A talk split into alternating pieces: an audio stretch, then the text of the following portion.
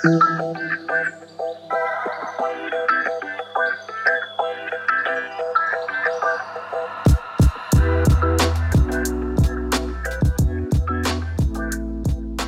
inaugurar esta serie de podcast, iniciamos con el programa Convivencia Yaguareté Personas, donde nos vamos a transportar a Argentina, nos iremos cebando unos buenos mates y conversaremos con nuestro grandioso invitado Nicolás Lodeiro Ocampo, al que llamaré Nico cariñosamente. Nico es el fundador y director ejecutivo de la Red Yaguareté en Argentina una organización que actúa en base a la labor de voluntarias y voluntarios de diversas disciplinas que se han unido para proteger al jaguarete, también conocido como jaguar, el felino más grande y emblemático de América Central y del Sur, y especie clave para el mantenimiento saludable de los ecosistemas. Sin más preámbulos, ¿qué tal estás, Nico? ¿Todo bien por allí? Todo muy bien por acá, vos. Yo muy bien, Nico muy emocionada de iniciar la grabación de esta serie de podcasts con un tema como el de las iniciativas para que jaguares y humanos puedan convivir. Para introducir a nuestros oyentes en el mundo de la red Yaguareté, cuéntanos cómo surge y con qué fin. La red Yaguareté es una, una fundación o es un grupo de personas, legalmente es una fundación, pero es un grupo de personas que trabaja hace ya más de 20 años y tiene la particularidad que estamos conformados por voluntarios. ¿no? Es una fundación de voluntariado, es decir, hay un montón de personas, hoy más de 100 personas que trabajan distintas áreas, lo hacen en forma voluntaria. Y ahí pues tenés científicos, tenés eh, eh, artistas, mucha variedad de personas. ¿Por qué? Porque está abierto a la persona que tenga ganas de venir a trabajar, aprender y hacer un aporte a nuestra misión que es salvar al jaguarete. Por eso decimos que es una, una expresión de la sociedad civil cabalmente. es como gente que, que da una mano, eh, por ejemplo, aportando datos de una especie, ya sea huellas, por ejemplo, en este caso de jaguarete, pero que cada tanto hace eso cuando se lo encuentra.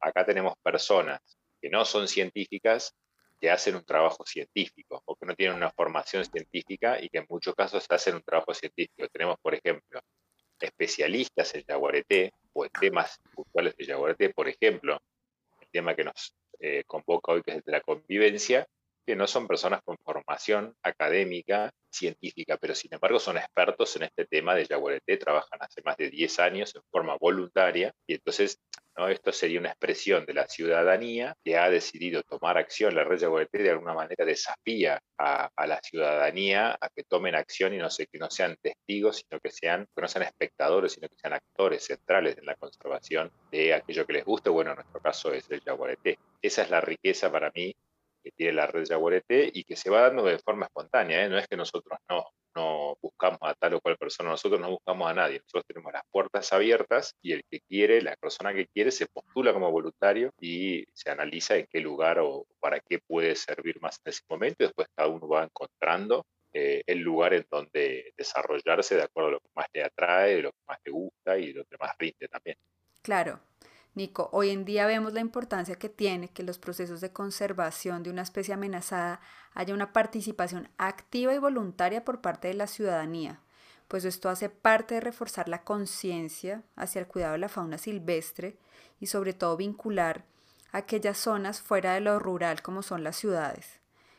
Bueno, entonces las preguntas que me van surgiendo son, ¿Cómo se dieron cuenta que el jaguar estaba en problemas? ¿Y cuáles fueron las acciones de la red Jaguarete en sus orígenes para remediar esto?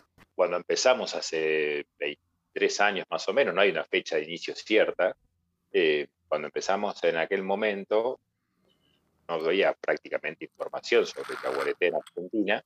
Sabíamos que habían pocos, pero no sabíamos ni cuántos, ni en dónde, se sabían algunos lugares.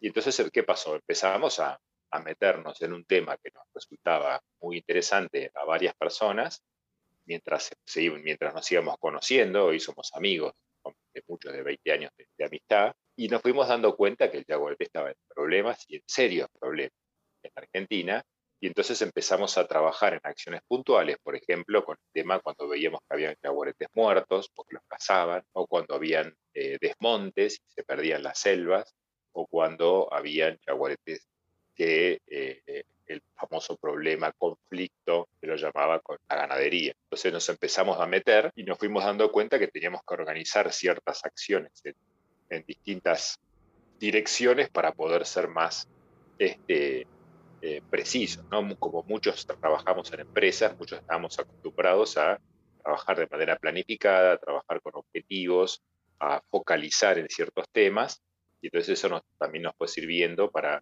armar lo que hoy son, primero armamos líneas de acción y hoy cada línea de acción se transformó en un programa que tiene sus metas, sus objetivos, todo un grupo de gente trabajando que constantemente además se va eh, modificando, se va enriqueciendo, va creciendo, cambiando si es necesario. Entonces así es que hoy tenemos eh, una serie de líneas de acción que se plasman en la realidad en un programa. Nosotros somos muy, eh, tal vez porque muchos trabajamos en empresas o muchas, tenemos mucha gente que trabaja en forma independiente, que tiene su comercio o su pyme. Entonces estamos muy acostumbrados a resolver problemas, a, a, estar en el día a día, ¿no? más allá de una planificación a, mediano y largo plazo. Entonces siempre queremos que nuestras acciones eh, tengan algún tipo de impacto en la realidad. Queremos que modifiquen de alguna manera la realidad. Más allá que a uno le encanta poner cámaras trampa y encontrarse con las fotos, siempre queremos que todo lo que hacemos genere algún tipo de mejora para la, lo que es la, la, de salvar al yaguarté de la extinción. Por supuesto que todas las acciones direccionadas a la conservación de especies deben partir de una planificación y unos objetivos que tienen que ser medibles en el tiempo. Entonces, Nico, se dan cuenta de cuáles son las amenazas y luego la Red Yaguareté cumple una acción fundamental que es promover que la legislación de Argentina categorice al jaguar como una especie en peligro crítico, lo cual era necesario para que las acciones de conservación fueran más inmediatas. Sí, sí, nosotros lo que nos pasó fue lo siguiente, eh, hace muchos años cuando empezamos, hicimos lo que hace la mayoría cuando empieza a meterse en un tema y ya hay actores en ese tema, entonces habían algunas este, ONGs y algunos organismos del Estado que trabajaban eh, con el jaguarete, entonces enseguida fuimos muy entusiastas a decir, bueno, acá estamos para ayudar, qué podemos hacer, qué sé yo, y este, después de la recibida inicial vimos que no había lugar para nosotros. Entonces dijimos, tenemos que ponernos nosotros manos en, a la obra nosotros porque nos están mandando a, ¿cómo se llama?, a, limpiar la cocina. Nosotros queríamos entrar a la cancha a pegar la pelota. Eh, entonces ahí fue que nosotros nos decidimos hacer a, a, dar un paso más y a transformarnos en un grupo independiente.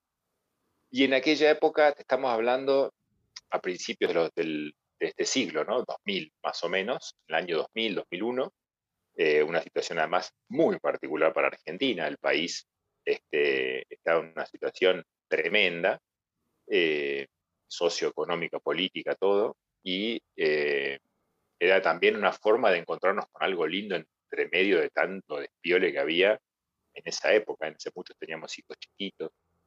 y sí, se, se hablaba que había pocos jaguares. Sin embargo, Vos fijate, nosotros recién en el año 2008 proponemos en un libro que la categoría de eh, conservación del jaguareté debía pasar de en peligro, estaba legalmente categorizada para el país, a en peligro crítico. En el año 2008, ¿no? Y recién, recién, recién, eh, el año, en el 2019 se hizo una recategorización de especies de mamíferos del país, en la cual participamos nosotros convocados este, por el gobierno para, en la de Yaguareté, donde recién ahí se, la, se, la lo recategorizó como una especie en peligro crítico de extinción. Legalmente recién salió hace unos meses atrás, o sea que eh, estamos hablando de eh, más de una década de retraso en el reconocimiento de, la, de, lo crítico de la situación, porque ¿qué pasa en Argentina? Hablamos de menos de 250 yaguaretés en estado silvestre, pero que no están todos juntos sino que están en tres poblaciones distintas, eh, una de las cuales, la población de Chaco Central, prácticamente está extinta. Estamos hablando de, con suerte, 10 ejemplares en una superficie enorme. Porque wow, 10 ejemplares. Sí, sí, o menos tal vez, eh, no se sabe.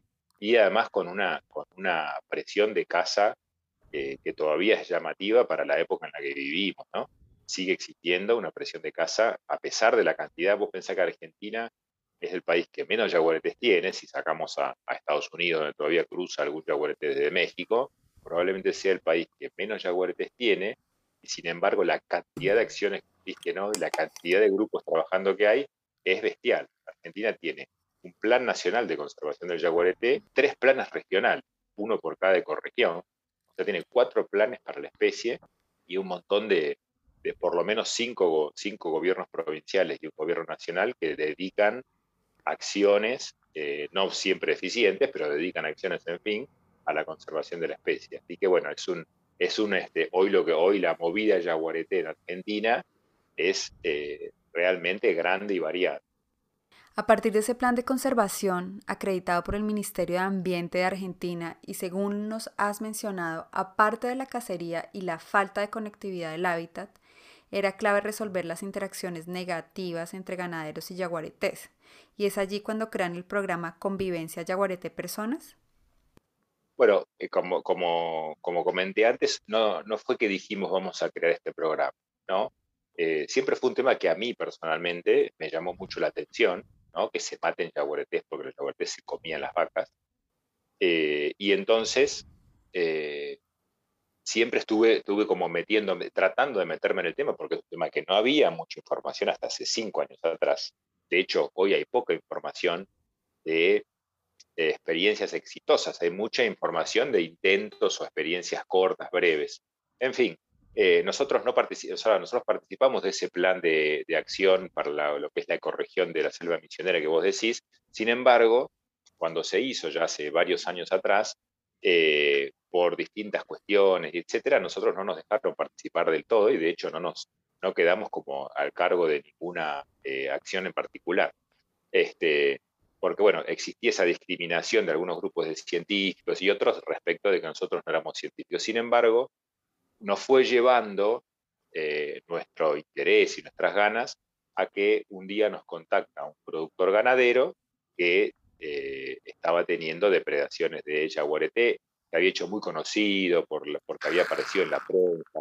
No era, un, no era un, este, productor común, era un productor chico, mediano, era él solo, de hecho no tenía peones, tenía trabajadores rurales con él.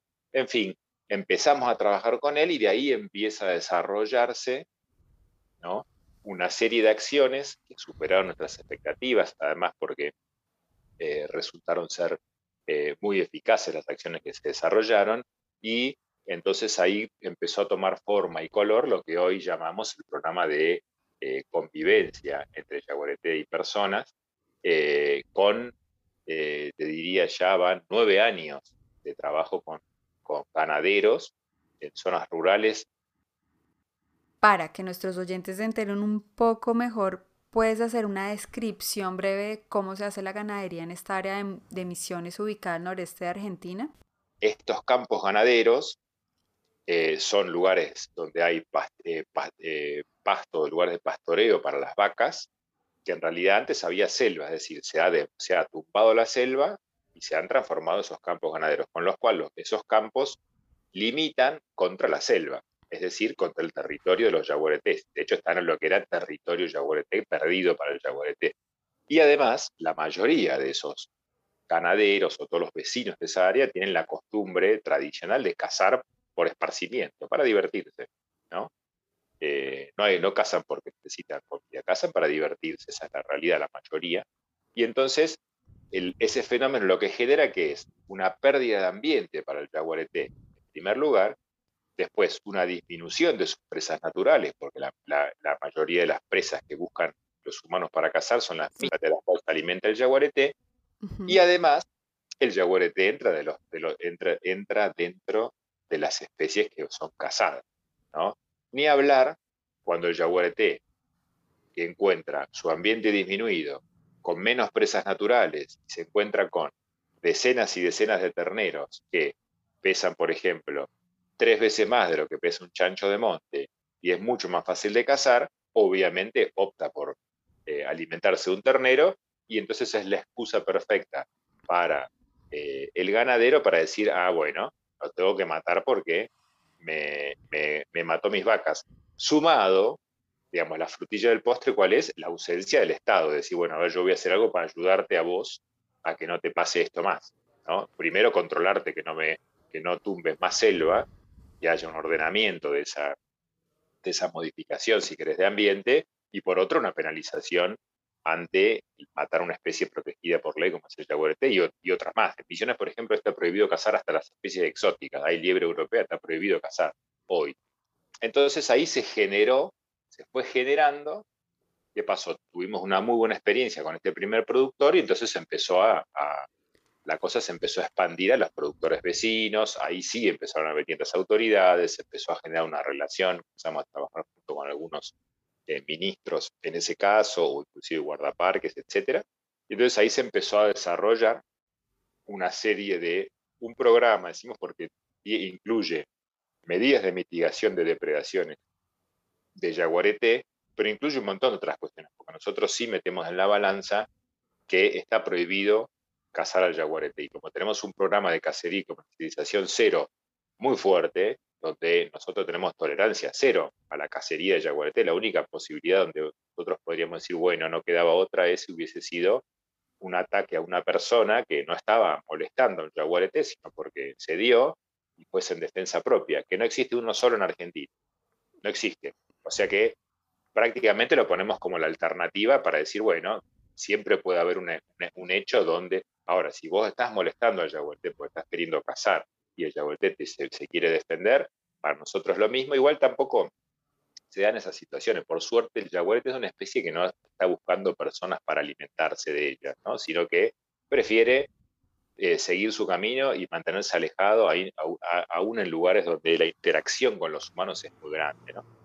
Esto es así tal cual tú lo describes. Mm, prefieren huirle a la gente que enfrentarse a una persona, al menos de que sea un caso excepcional que ha ocurrido. una muestra que tenemos, eh, pero que sirve eh, perfecto, en Argentina el lugar donde más yaguaretés hay en el país es ni más ni menos que en las cataratas de Iguazú, donde van un millón y medio de personas al año en circunstancias normales, visitan las cataratas. Nosotros tenemos cámaras instaladas ahí a 500 metros de donde la gente va a ver la famosa garganta del diablo, que es la, catarata más grande de todo el, el, complejo, y eh, la cantidad de yaguaretes que registramos es impresionante a metros de donde está la gente. O sea que si quisieran comer personas, ahí serían un festín, y eso no sucede tal cual lo describes tú. Ha pasado y se han registrado en otros sitios una persona, un cazador o alguien yendo a la selva y al rato pasando un jaguar por el mismo camino y sin necesidad de que se produzca ningún ataque. Una de las labores que realizó la red Yaguareté para evitar la muerte de jaguares por represalias de los ganaderos fue acompañar a algunos grupos de este sector en la reclamación para recibir la compensación económica por ganado que había sido depredado por jaguares. Y paralelo se dan cuenta que por esa cercanía que nos contaste de las áreas de pastoreo del ganado con la, con la propia selva, debían tener una mejora en las instalaciones con cercos electrificados para proteger al ganado, que es una experiencia que ya se había hecho en otras áreas. Cuéntanos más sobre esto. Hace como 15 años atrás, eh, en Misiones, que es la provincia pionera siempre en las cuestiones de Yaguareté, se hace una ley que establece, entre otras varias cosas, establece que una compensación económica a eh, productores que pierdan animales de producción, lo cual acá se amplía mucho el abanico, ¿no? Eh, no solo son vacas, si te matan un caballo de carrera, también. O sea que hay que tener cuidado donde uno mete caballo de carrera porque son más caros. Entonces, eh, el Estado tiene que compensártela. Sin embargo, en aquella época se hizo con muy buena intención la ley, pero sin, sin experiencia de terreno. Nosotros qué hicimos? En estas experiencias que íbamos desarrollando, eh, los campos estaban con los sistemas de alambrados electrificados, que esa fue la solución más, más este, la barrera física más este, importante que logramos. Las depredaciones de Yaguareté se redujeron a cero. Con las cámaras nosotros veíamos que los yaguaretés caminaban al lado de los alambrados, pero no ingresaban porque, si bien logramos documentarlo, evidentemente habían recibido esas cargas eléctricas que nos sigan intentando.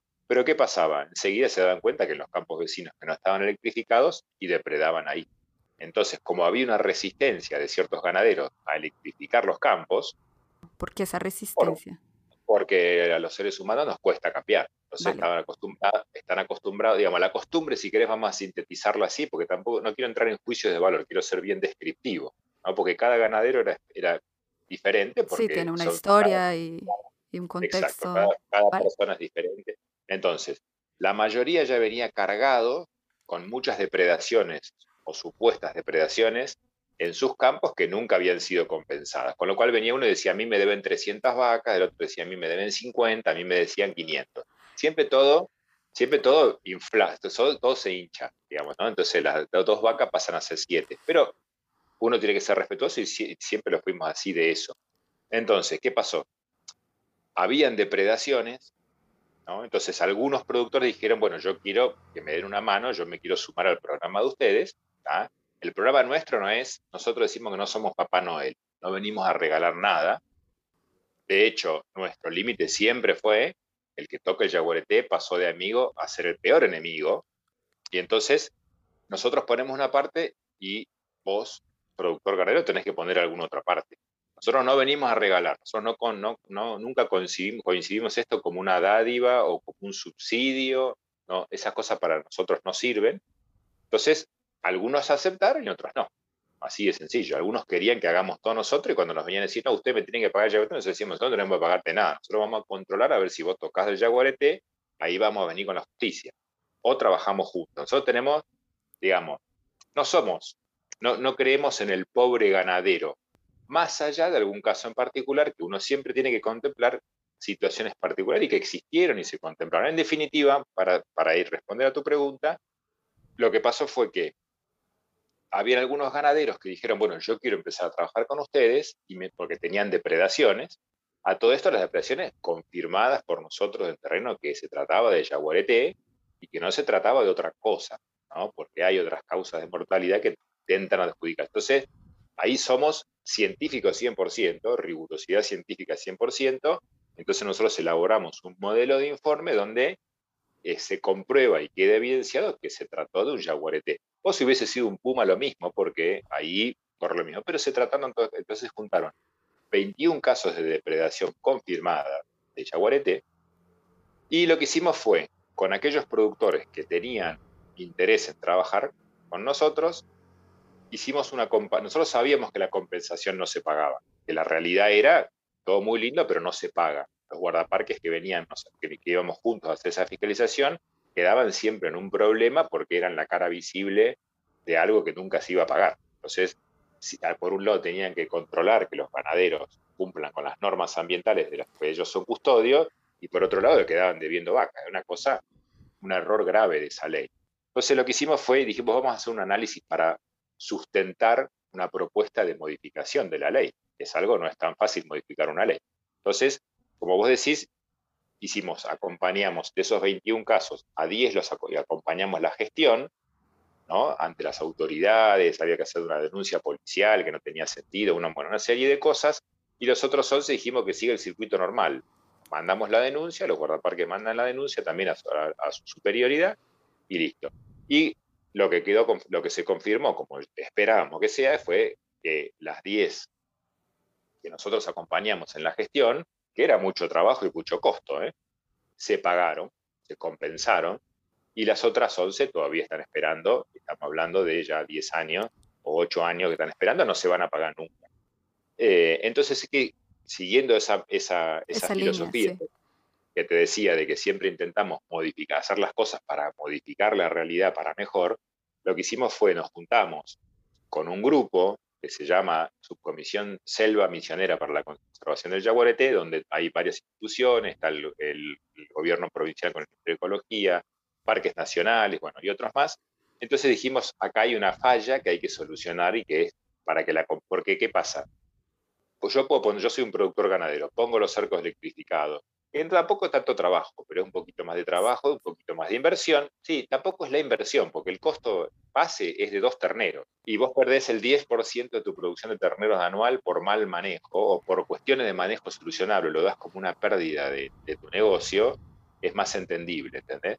Entonces, eso se demostró, se modificó, hizo una propuesta de modificación de esa ley y de hecho ingresó a fines del año pasado en la legislatura de la provincia de Misiones y esperemos que se empiece a tratar ahora en el mes de mayo, porque eso modificaría ciertas cuestiones que tienen que ver con decir, bueno, quito, la, quito esa excusa para que vos mates al jaguarete. Y por otro lado, genero, te doy una, eh, ofrezco una solución accesible económicamente y desde el punto de vista operativo del mantenimiento, accesible. ¿Y qué hicimos también? Porque ¿quién pagó las vacas? Las vacas famosas no las paga, no las pagó el Ministerio de Ecología, que es a quien la ley ponía como responsable, sino que las pagó el Ministerio del Agro. Del Agro, sí. Entonces, ¿qué pasa?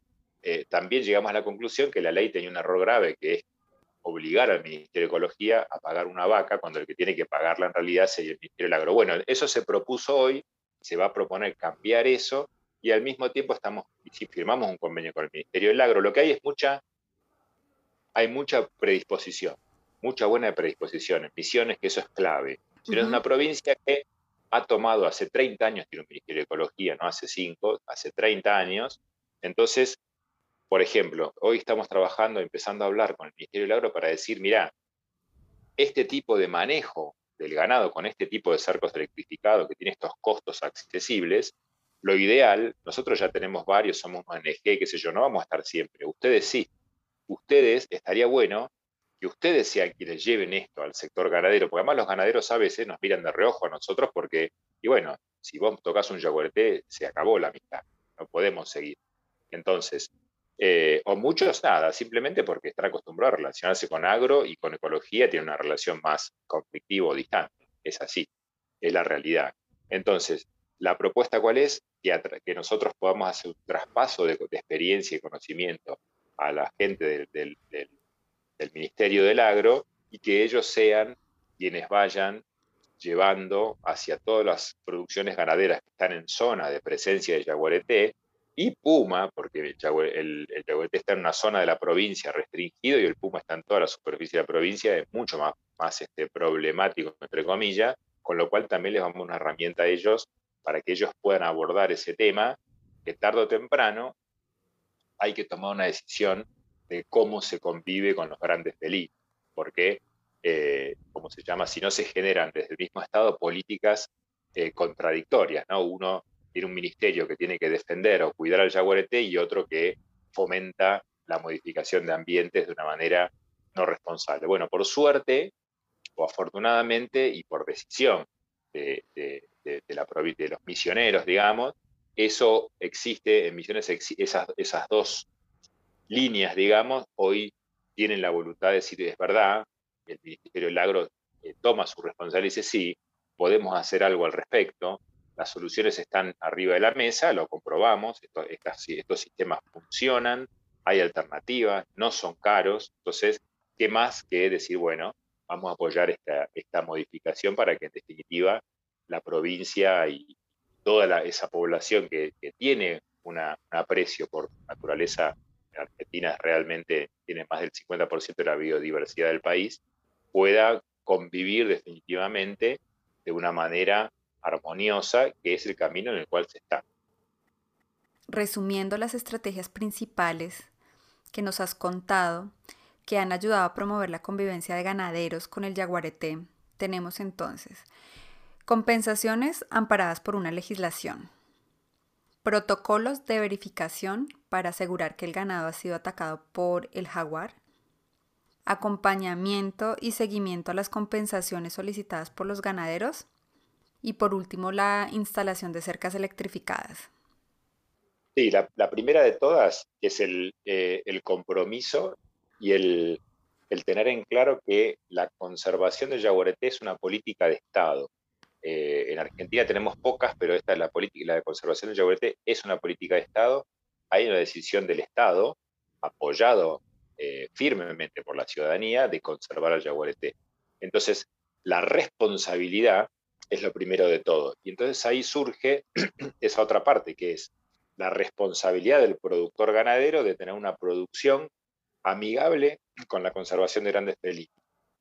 Eh, por un lado, del Estado de apoyarlo satisfactoriamente para que pueda desarrollar esa producción y que al mismo tiempo exista esa compensación cuando esto falla, porque sabemos que no existe, nada es perfecto, entonces los felinos constantemente están entrando a ingresar, o una vaca que se escapó, o un día que la corriente se cortó, hay una falla, tiene que haber una compensación que ya está prevista en la ley, entonces hay que mejorarla, y esa compensación tiene que ser muy responsable, porque, ¿cómo se llama? Para que efectivamente se, utilice solamente en aquellos casos que hay una depredación confirmada, porque si no pasamos con que se me perdió una vaca, se me fue para acá, se me fue para allá, y entonces empieza a perder sentido. Y hay una cosa, una cuestión que puede parecer un hecho menor, pero para nosotros en la experiencia eh, ha sido, eh, consideramos que es importante, nosotros no hablamos de ataques de jaguarete, sino que hablamos de depredación. ¿Por qué? Porque el ataque la palabra ataque tiene una connotación más humana, como que alguien vino, te atacó, te clavó un cuchillo o te pegó un tiro, y en cambio acá es simplemente un hecho, un orden natural, una cadena ecológica que nosotros hemos distorsionado y que entonces el jaguarete, por lo que hablamos al principio, va a tomar como presa a un, a un animal o una especie que no existía históricamente para él, y hoy sí, nosotros le metemos en su cadena a un ternero que antes no estaba. Entonces, no queremos que eso se, de alguna manera se lo tome como si el jaguarete está haciendo algo malo, como que está haciendo un daño, porque si yo te ataco a vos, yo te estoy haciendo algo malo. En cambio acá es simplemente un hecho natural donde yo voy, meto vacas donde hay jaguarete y el jaguarete se come las vacas, como tantas otras situaciones, digamos. Entonces, esos puntos son los que si se logran todos, hoy estamos en ese proceso.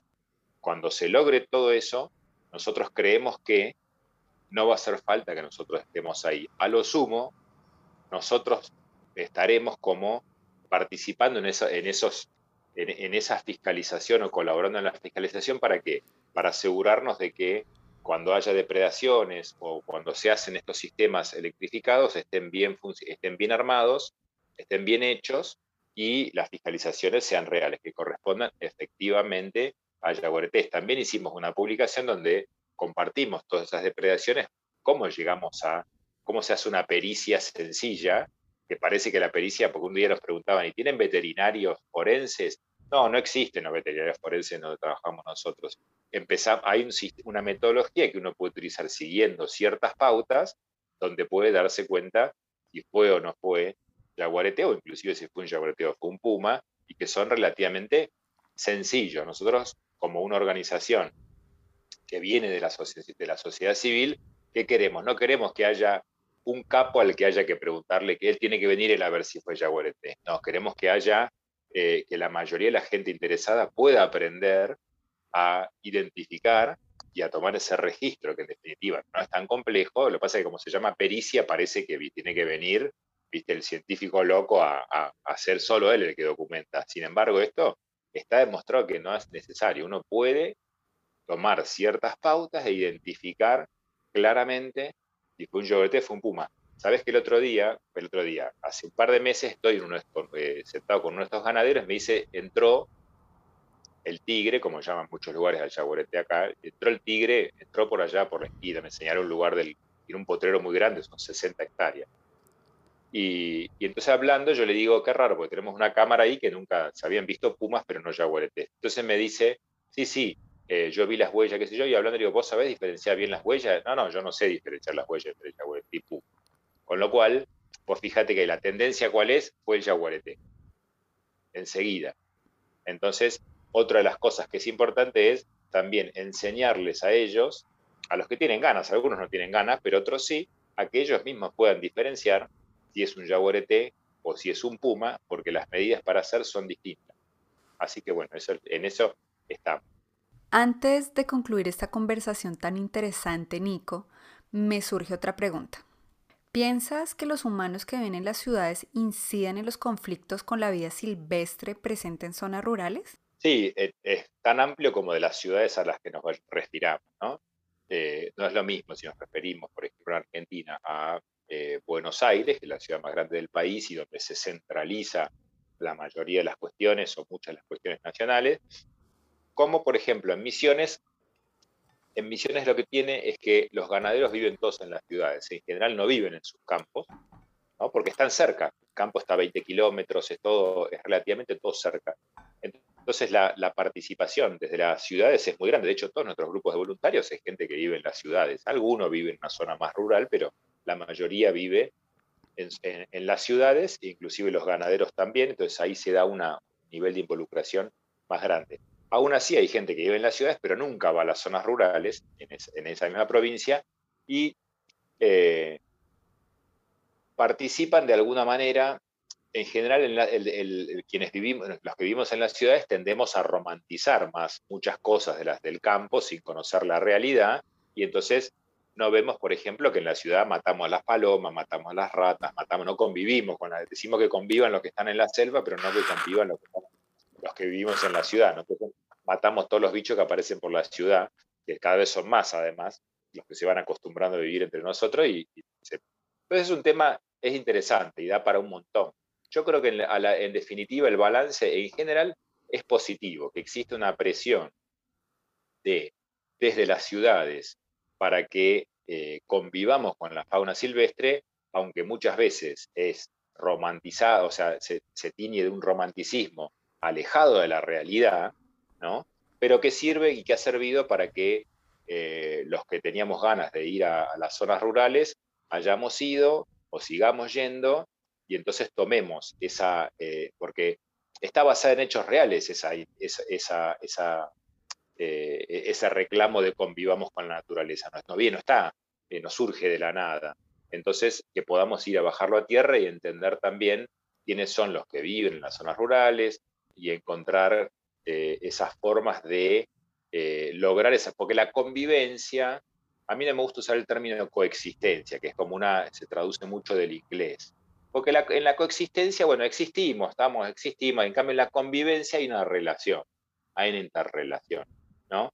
Y entonces, eh, por eso nosotros no hablamos más de conflicto yaguareté humano, yaguareté ganadería, porque si, si cuando uno se apoya en el conflicto, inclusive llamándolo conflicto, se olvida de la posibilidad de convivencia. Y nosotros lo que hemos visto en esta experiencia es que hay conflicto cuando nadie hace nada para solucionarlo. Y entonces el conflicto, ¿cómo se soluciona? El que se impone. Y el que se impone terminó siendo el ser humano, porque de hecho la principal causa de extinción del jaguarete en todo el continente ha sido justamente la matanza, porque el jaguarete se mete con los hombres, más allá de que en otras épocas las pieles, etcétera, pero eso ya hace 30 años que no existe más. Entonces, el rol de las ciudades eh, es muy importante, es muy importante, y quien trabaja en las zonas rurales, que es donde viven los yaguaretés, deben de alguna manera decodificarlo, tomarlo para enriquecerse, o por lo menos esto fue lo que hicimos nosotros, voy a hablar de nosotros. Nosotros lo que hicimos es enriquecer ese, ese, ese reclamo con la experiencia en terreno, conociendo los ganaderos, que como te decía, son todos diferentes los ganaderos con los que trabajamos nosotros. Uno es un ganadero chiquito que tiene consumo familiar, el otro es un ganadero que tiene una empresa con camiones con nombre propio, el otro así. Entonces, no es lo mismo uno que otro, porque a uno una vaca le afecta y otro otra vaca no le hace nada, otro le gusta cazar y otro no sabe ni la diferencia entre un jaguarete y un puma, y así tenés. Entonces, tampoco mirá, y me sale un, temita asociado. Tampoco esto es replicar, que es una, por ahí un deseo muchas veces académico de, y ahora esto lo podemos replicar, es como si fuese, lo, fabricamos en serie. No, la metodología es replicable, después hay que adaptarlo a cada ganadero, a cada campo, a cada idiosincrasia para que funcione. La metodología funciona. Ahora tenemos que adaptarlo a cada uno de aquellos con los que vamos a trabajar no es tan difícil tampoco, ¿no? No es tan difícil. Nada, y nada supera a, la acción.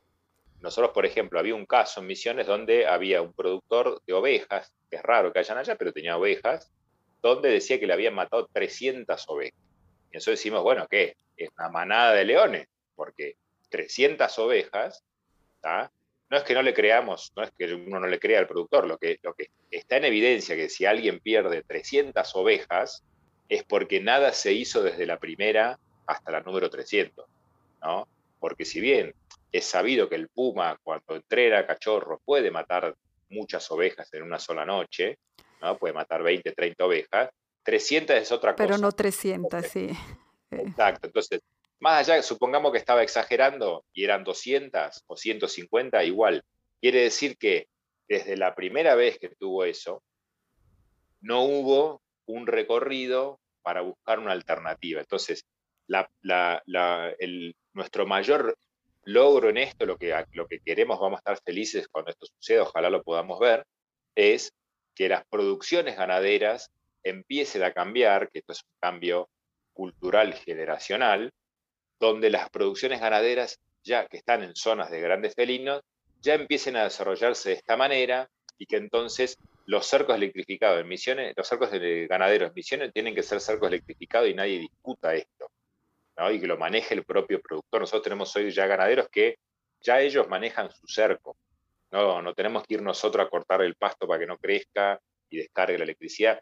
Él vio que es tan eficiente que él solo lo maneja, este que te decía que encontró las huellas adentro, que hizo, agregó un hilo más de alambre porque estaba medio levantado y evidentemente algún gato se había metido y entonces él resguardó los terneros en otro, en, un corral interno que está electrificado y no, el gato no se metió ahí, porque los felinos son vivos y se dan cuenta donde encontraron una parte del alambrado que por una lluvia se hizo un hueco y se metió por ahí, porque el gato está caminando, caminando, caminando en busca de su presa y entonces eh, eh, es, el, el productor que hizo lo detectó y él mismo fue y arregló. Entonces, ahí ya hay un cambio de conducta donde él no, no levanta la mano, ay, eh, pobrecito yo, eh, eh, me entró un gato en el, corral.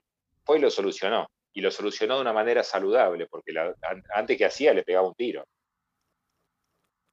¿Dónde nos podemos enterar con más detalle acerca del trabajo de la red Yaguareté y cómo podemos apoyarlo? Bueno, Red Yaguareté nos pueden buscar en todas las redes sociales, como Red Yaguareté, Facebook, Instagram, Twitter, YouTube. Eh, todavía TikTok no tenemos, lo tendremos en breve, capaz. Eh, nuestra web es redjaguarete.org.ar o .org. Eh, hay una versión en inglés también para, para poder este, ampliar un poco más el, el público. y para ayudar hay básicamente dos formas. Una es siendo donante, la gente puede, eh, cualquiera que interese puede ser donante de la Red Yaguareté. Nosotros nos financiamos con fondos propios porque esto nos da libertad, no dependemos de nadie. ¿no? Tenemos por ahí, por proyectos, buscamos financiación específica en distintas vías, pero nos financiamos con la donación de personas comunes que ponen todos los meses con su tarjeta o esporádicamente. Lo pueden hacer desde Argentina o desde afuera de Argentina también. Se puede donar o también pueden postularse para voluntariar. Hoy con la, eh, una, un legado de la, de la, cuarentena fue justamente esto de que podemos hablar eh, a la distancia como si estuviésemos en, el misma, en la misma sala. ¿no? Este, y hoy tenemos muchos voluntarios a los que yo no los conozco personalmente, y, pero hacemos trabajos a la distancia. Eh, hay voluntarios y voluntarias que están en distintos lugares del mundo y que hacen sus aportes. Para que tengas una idea concreta, una argentina que vive en Barcelona, somos amigos ya hace muchos años, este, y ella es voluntaria de la red, y por ejemplo, se revisaban, se instalaban cámaras en una reserva militar en Misiones, un grupo de chicos las revisaba y manejaba la operatoria local, las, cuando se levantaban las fotos de las memorias se cargaban en, en, un Google Drive y Fernanda en Barcelona las cargaba las especies en un Excel que volvían para acá y entonces todo un equipo que trabajaba eh, a nivel internacional un trabajo totalmente colaborativo y de fortalecimiento de las redes de trabajo globales en, un, en una labor tan bonita y necesaria como el de la conservación del jaguarete. Agradezco mucho que nos hayas compartido toda tu experiencia, también a todo el equipo de trabajo de la red Yaguareté por su labor y a los ganaderos que han tenido la voluntad allí en Misiones de implementar soluciones para coexistir positivamente con el jaguar. Bueno, primero muchas gracias a vos eh, por, la, la, charla. La verdad que estuvo muy linda. Está muy bueno para nosotros tener este tipo de, conversaciones. Yo cada vez que voy hablando eh, sigo aprendiendo de la experiencia porque de alguna manera tus preguntas me van, eh, nos van planteando repensar un montón de cosas. Y por otro lado, yo quiero este, destacar el accionar de, nuestros equipos de voluntarios que hoy, o sea, que hace 10 años que hay que, que sostienen este trabajo, ¿no? que hay que ir, hay que ir con la cuarentena, siguieron igual yendo. Eh, ahora, por ejemplo, tuvimos un problema de logística grande, fueron a ver, después hubieron incendios muy grandes, fueron a ver, fueron en sus vehículos particulares, tuvieron que caminar como 7, 8 kilómetros para llegar hasta, hasta los sitios porque había tanto barro que no se podía pasar. Entonces, ese esfuerzo es lo que hace que nosotros podamos, eh, ese, esfuerzo y sobre todo son esas ganas, es ese compromiso, es decir, bueno, acá nosotros en, muchos sentidos, eh, a mí lo que me gusta es cuando alguien con muchas ganas coincide con las nuestras y entonces se integra. Entonces, vos somos, qué bueno que es ir con muchas ganas, con más gente que tenga esas ganas. Entonces, eh, eso es lo que yo más rescato hoy por hoy, después de tanto, de más de dos décadas de dedicarme a esto y ya de, además dedicarnos y seguir, creciendo y creciendo y creciendo. Así que gracias por eh, darnos la oportunidad de, contarlo y capaz que otro día hablas con alguno de ellos, no conmigo. Nico, nuevamente gracias por esta conversación tan rica y acá concluimos nuestro primer episodio. No se pierdan los siguientes. Hasta la próxima.